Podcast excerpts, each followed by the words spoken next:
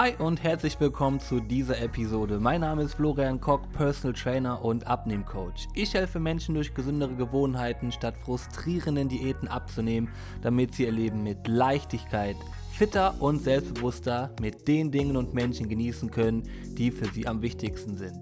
Und jetzt viel Spaß bei der heutigen Episode. Hi und herzlich willkommen zu der neuen Episode. Heute möchte ich mal mit dir über Fleischersatzprodukte sprechen. Und die Idee kam von einer Frage von einer Klientin, die mich gefragt hat, Flo, sag mal, was hältst du von Fleischersatzprodukten, weil ich jetzt gerne weniger Fleisch essen wollen würde. Und dann habe ich gesagt, hey, eine gute Idee. Ich mache da mal eine Podcast-Folge auch zu, weil ich glaube, das interessiert viele andere. Vor allem ist, sind so Fleischersatzprodukte gesund, ungesund, kann man die problemlos essen, muss man auf irgendetwas achten. Also da kamen viele, viele Fragen im Gespräch mit meiner Klientin und dann mache ich jetzt einfach mal hier eine Podcast-Folge darüber. Und der Grund, warum man Fleischersatzprodukte isst, ist natürlich naheliegend, man möchte weniger Fleisch essen oder vielleicht auch gar kein Fleisch essen, aus ethischen Gründen, aus moralischen Gründen oder einfach, weil man weniger Fleisch essen möchte, auch aus, aus gesundheitlichen Gründen. Denn auch ein hoher Fleischkonsum ist immer wieder in Verdacht, mit krebserregend zu sein. Ob das Ganze dann jetzt wirklich so ist, sei jetzt erstmal dahingestellt. Tendenziell sprechen wir aber immer auch von zwei Arten von Fleisch.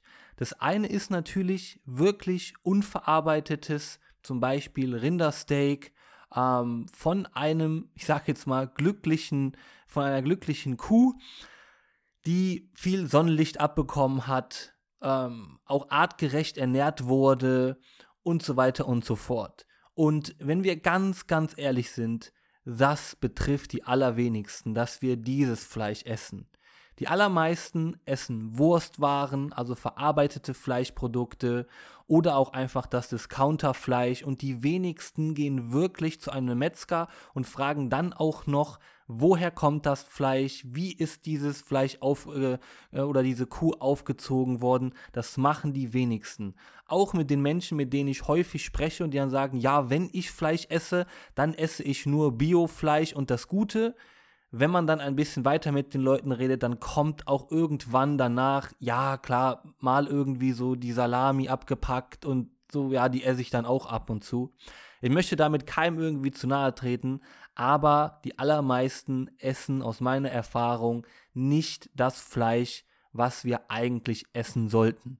Das klassische, einfach vom Rind, vom Huhn, was ganz normal aufgezogen wurde, wie gesagt, artgerecht ernährt wurde und so weiter. Und genau diese verarbeiteten Lebensmittel, also Wurstwaren im Speziellen, die sind eher schädlich für uns als jetzt klassisches, gut aufgezogenes Rindfleisch, was aber wie gesagt die wenigsten halt essen. Und deswegen macht es durchaus Sinn, weniger davon zu essen, beziehungsweise das auch vielleicht, wenn man bereit ist dafür, das komplett wegzulassen.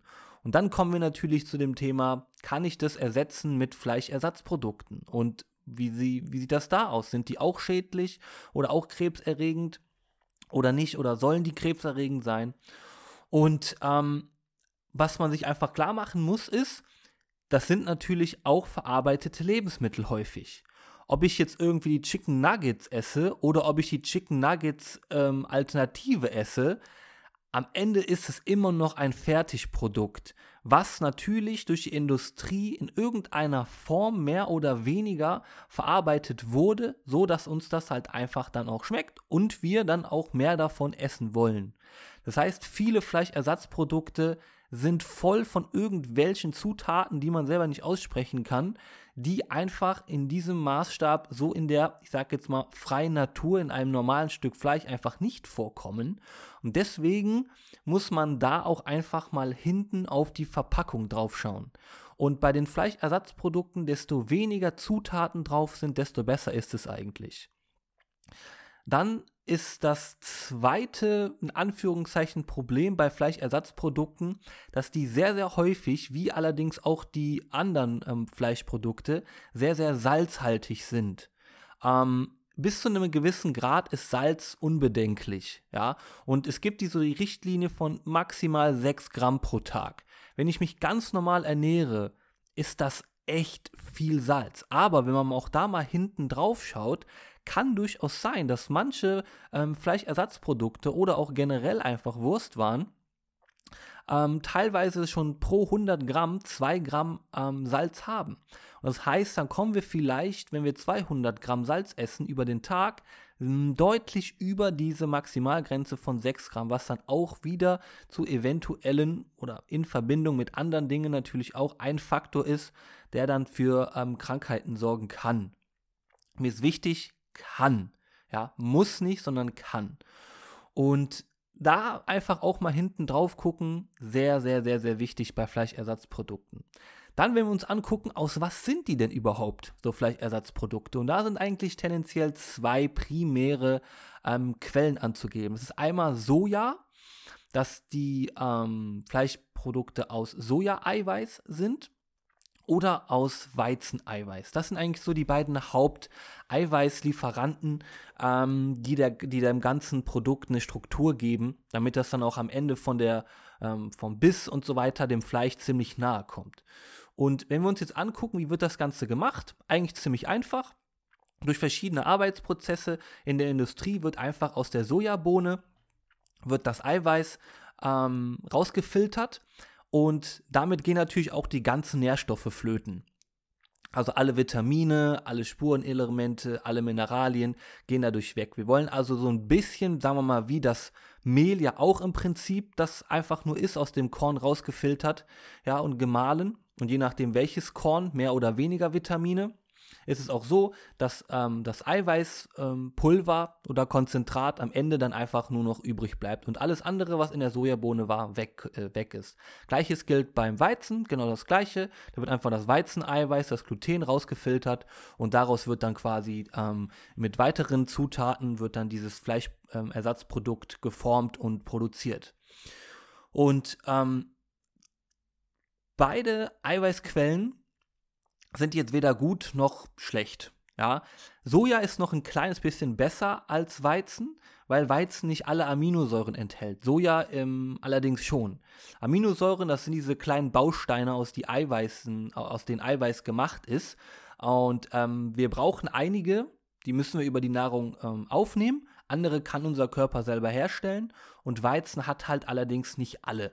Und deswegen könnte es sein, wenn ich nur Fleischersatzprodukte esse aus Weizen, dass ich dann in irgendeiner Form zwar viel Eiweiß esse, aber mir trotzdem diese Aminosäuren fehlen.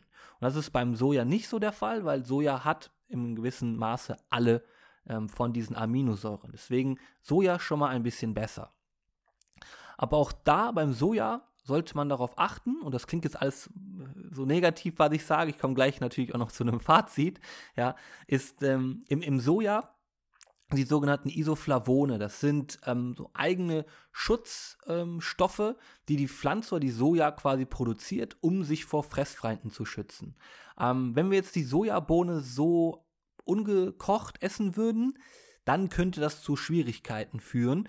Da wir allerdings als Menschen unser Essen kochen, und warm machen, gehen diese Isoflavone zu einem gewissen Teil kaputt und wir nehmen die dann dadurch nicht mehr auf.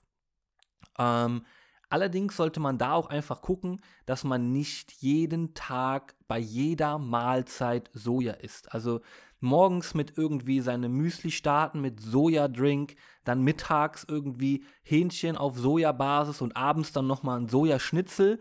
Das würde ich nicht empfehlen, weil es dann auch dazu kommen kann, dass da diese Isoflavone trotz des Kochens einfach viel zu viele in uns drin sind. Und deswegen einmal am Tag eine Sojaportion völlig, völlig in Ordnung, völlig okay. Jede Mahlzeit mit Fleischersatzprodukten irgendwie füllen und mit Soja mh, hm, würde ich nicht empfehlen. Wie gesagt, wegen diesen Isoflavonen. Ähm, dann bei dem Weizeneiweiß muss man so ein bisschen darauf gucken, wie der Darm darauf reagiert. Ne? Also wenn man zum Beispiel an Zöliakie, die Krankheit, daran leidet, dann ist Weizen auf jeden Fall absolutes No-Go, ähm, weil es einfach mit dem Gluten, dann hat man eine Glutenunverträglichkeit, das ist die Übersetzung davon. Da ist es natürlich so auf gar keinen Fall essen. ja, das wissen die Personen aber auch selber, ähm, wenn sie davon betroffen sind. Und wenn man dann sowas isst und das Gefühl hat, irgendwie mein Magen, mein Darm spielt ein bisschen verrückt, das ist auch ein Zeichen dafür, vielleicht das nicht weiter essen. Ähm, dann, um die Folge jetzt hier zum Ende zu bringen, sind allerdings, wenn man das Ganze sich halt anguckt, Fleischersatzprodukte immer noch, wenn wir die Kalorien uns anschauen, im Vergleich zu den Fleischprodukten und auch den Eiweißanteil und so weiter und so fort, auf jeden Fall eine Alternative. Aber auch hier gilt, wie ich anfangs schon mal gesagt habe, auch diese Fleischersatzprodukte sind natürlich industriell gefertigte Produkte. Und ich bin ein großer Fan davon, dass wir tendenziell primär zu 80% Lebensmittel essen, die wir sammeln und jagen können, wie ich immer dazu sage. Und ein Sojaschnitzel kann ich nicht jagen. Aber die Sojabohne kann ich vielleicht auch so einfach häufiger in, meinen, äh, in meine Ernährung integrieren. Das heißt, mache ich mir vielleicht anstatt so ein Sojaschnitzel irgendwie, mache ich mir vielleicht eine Sojabowl mit Edamame, was nur eine, eine, eine Art der Sojabohne ist, mit Edamamebohnen. Die gibt es auch jetzt heutzutage schon in jedem Supermarkt in der Tiefkühlabteilung. Und dann nehme ich mir die, brat mir die an, mach die in einem Kochtopf im Wasser heiß und gut ist. Und dann esse ich die. Da habe ich nämlich dann alle Vitamine, alle Spurenelemente, alle Mineralien mit drin. Das heißt, ich muss nicht unbedingt auf diese Fertigprodukte zurückgreifen. Und das ist auch so der große Takeaway. Also durchaus kann man diese Fleischersatzprodukte essen, aber auch hier gilt in Maßen, nicht bei jeder Mahlzeit, nicht jeden Tag, ein, zweimal die Woche, völlig unbedenklich, absolut in Ordnung. Jeden Tag, bei jeder Mahlzeit würde ich es nicht empfehlen. Und dann einfach überlegen, okay, was ist der Ausgangsstoff von diesen Fleischersatzprodukten, zum Beispiel Soja, und dann warum nicht einfach versuchen, mehr mit Soja generell zu kochen. Warum mache ich mir nicht da, wie eben schon gesagt, eine Bowl? Das einfach mal für dich überlegen, ob das vielleicht eine bessere Alternative ist, dass du dich einfach mit, dem, mit der Thematik pflanzliche Eiweißquellen ähm, auseinandersetzt und guckst, was gibt es da alles für pflanzliche Eiweißquellen. Kann man einfach googeln, pflanzliche Eiweißquellen, dann kommen da schon eine Menge, Menge an, ähm, an Vorschlägen und Beiträgen. Und dann da einfach sich so ein bisschen ausprobieren. Weil dann bist du nicht auf diese Fleischprodukte oder Fleischersatzprodukte angewiesen und hast dann auch noch die ähm, Ursprungsform von zum Beispiel Soja mit allem, wie schon gesagt, Vitaminen, Spurenelemente und so weiter und so fort. Und tust dir dadurch natürlich wieder was Besseres, als wenn du ähm, das Ganze halt nicht machst. Und ich hoffe, damit konnte ich so ein bisschen Klarheit schaffen. Ähm, wenn du Fragen dazu hast, schreib mir einfach gerne bei Instagram unter Florian Koch Fitness. Da freue ich mich dann drüber, wenn wir in den Austausch kommen. Und wenn ich dir in irgendeiner Form beim Abnehmen, fitter werden oder so weiter helfen kann, das ist mein täglich Brot. Das mache ich jeden Tag. Das ist mein Job. Dann schau mal unten in die, ähm, in die Podcast-Show äh, Notes rein. Schick mir einfach über den Link, den ich da reingepackt habe, eine Anfrage. Lass uns unverbindlich miteinander sprechen, wie ich dir helfen kann, auch endlich abzunehmen und dich be zu befreien von diesen lästigen und frustrierenden Diäten, ja, und du einfach ein bisschen mehr Leichtigkeit in deinen Alltag und in dein Leben integrieren kannst. Also schau gerne mal unten in die Show Notes und dann hoffe ich, dass die Folge dir heute wieder gefallen hat und wir uns dann beim nächsten Mal wieder hören. Also bis dann und danke fürs Zuhören. Ciao!